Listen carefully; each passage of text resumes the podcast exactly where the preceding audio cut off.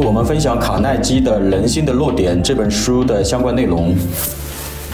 本期节目主要分享如何改变他人成为领导者相关的一些案例与方法。那么，应该通过哪些方法来改变他人呢？为什么通过改变他人是成为领导者的重要的前提与必要的方法呢？卡耐基在书中提出了通过以下九种方法，可以实现改变他人的愿望来成为一种可能性。呃，第一的话，挑错的时候，请关注对方的优点，呃，并且呢，要先表扬其优点。呃，第二的话，就是纠正他人的错误呢，呃，最有效的方式就是间接的引起对方的注意。呃，第三，在批评对方之前呢，要先谈谈自己的过错，或者首先主动检讨自己的过错。第四的话，千万不能以命令的口气去安排他人的工作，因为没有人喜欢听命于人，应该以引导的方式去代替命令。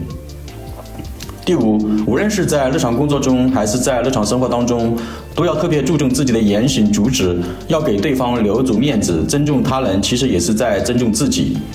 第六，夸赞他人每一点微小的进步，不仅仅是在表达自己的善意，更重要的是，你的赞美很可能是驱动他人成功的力量。第七，如果要想他人实现你所期望的进步，或者取得你所期待的成绩，就要用美意来激励他人。不仅仅要赞美他人的优点，还要给予他人获得荣誉的机会，并帮助他人获得荣誉。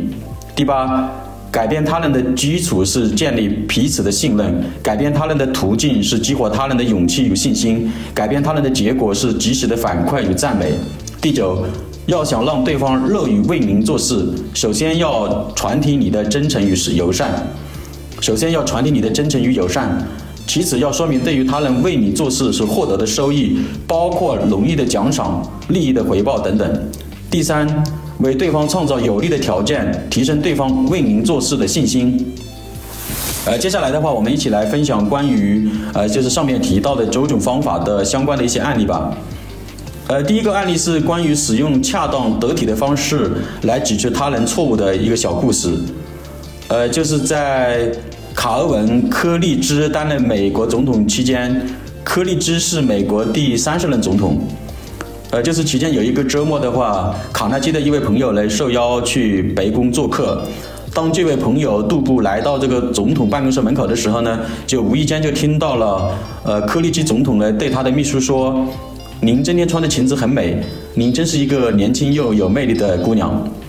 呃，就是当时这位朋友认为可能是这个柯立基总统。呃，有生以来第一次如此直白的赞美别人的，呃，一个一个看到的一个情景吧。呃，因为在大家的印象当中的话，呃，这位柯立基总统是一位很沉默的人。呃，这句赞美的话，呃，突然呢来的又很突然，然后又莫名其妙。呃，总统的这位女秘书呢，一下子的脸就红了起来，既高兴又害羞，呃，并且有点困惑的看着这位总统先生。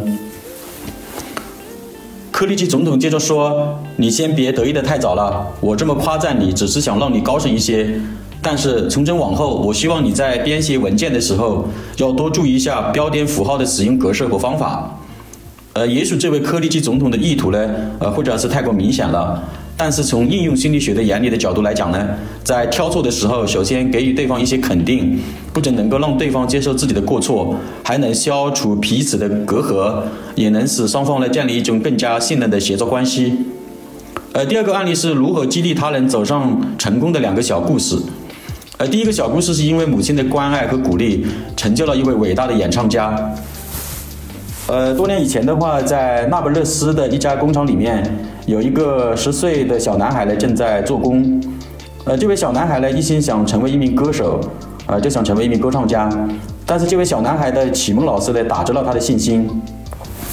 这位小男孩的启蒙老师曾经这样对这位小男孩说：“你唱的歌不好听，你没有唱歌的好嗓子，你的声音很难听，你的声音就像风敲打在北叶仓的这个声音是一样的，等等吧。”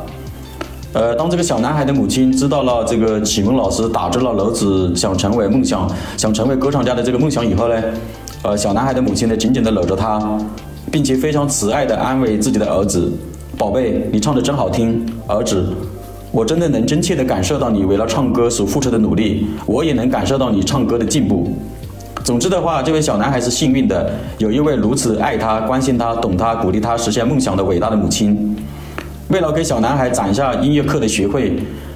这位穷苦的农夫连一双鞋都不舍得买。这位母亲的称赞和鼓励改变了这个小男孩的一生。这个小男孩就是恩里科·卡鲁索。卡鲁索是当时那个时代最伟大的歌剧演唱家之一。第二个小故事是因为编辑老师的关爱和鼓励，成就了一个伟大的作家。呃，十九世纪基初的伦敦，就是英国的伦敦，有一位少年呢要立志成为一个作家。然而，圣意之神呢似乎一直跟他作对。呃，这位少年呢只上过四年的学。呃，他的父亲呢因为欠债而被关进了监狱。他从小就深知挨饿的滋味，历尽艰辛才找到了一份给涂料罐贴标签的零工。然后工厂里的话还遍地都是老鼠，就是他的工作环境也是很差的。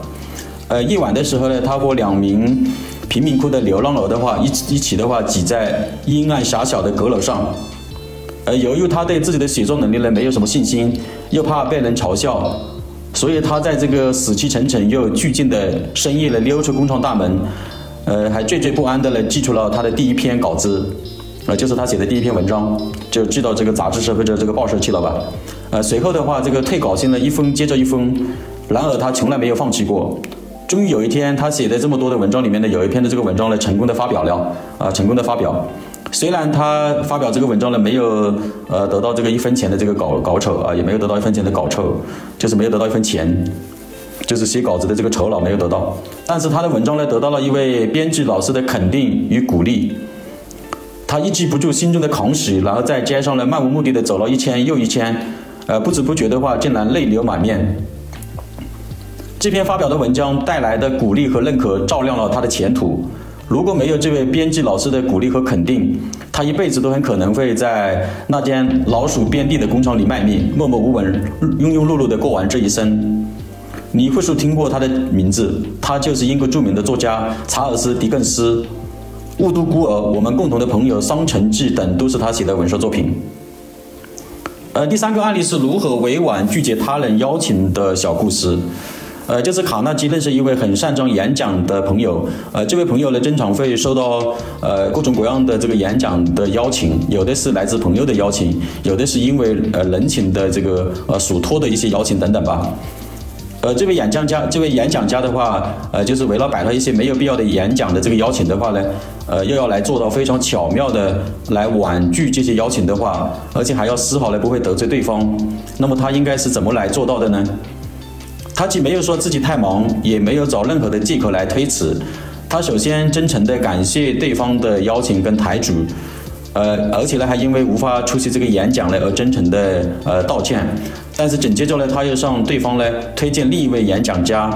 并且说这位演讲家呢更适合呃你的邀请等等之类的话。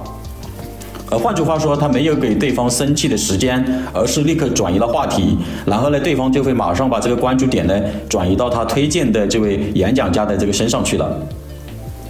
呃，第四个案例是如何纠正属下员工所犯错误的小故事。呃，史史密特是一家食品商店的经理。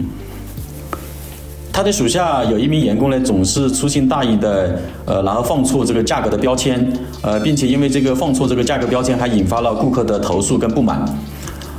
那斯密特先生三番五次的提醒了这位呃这位员工，呃，甚至还当众的批评过他，但是收效甚微。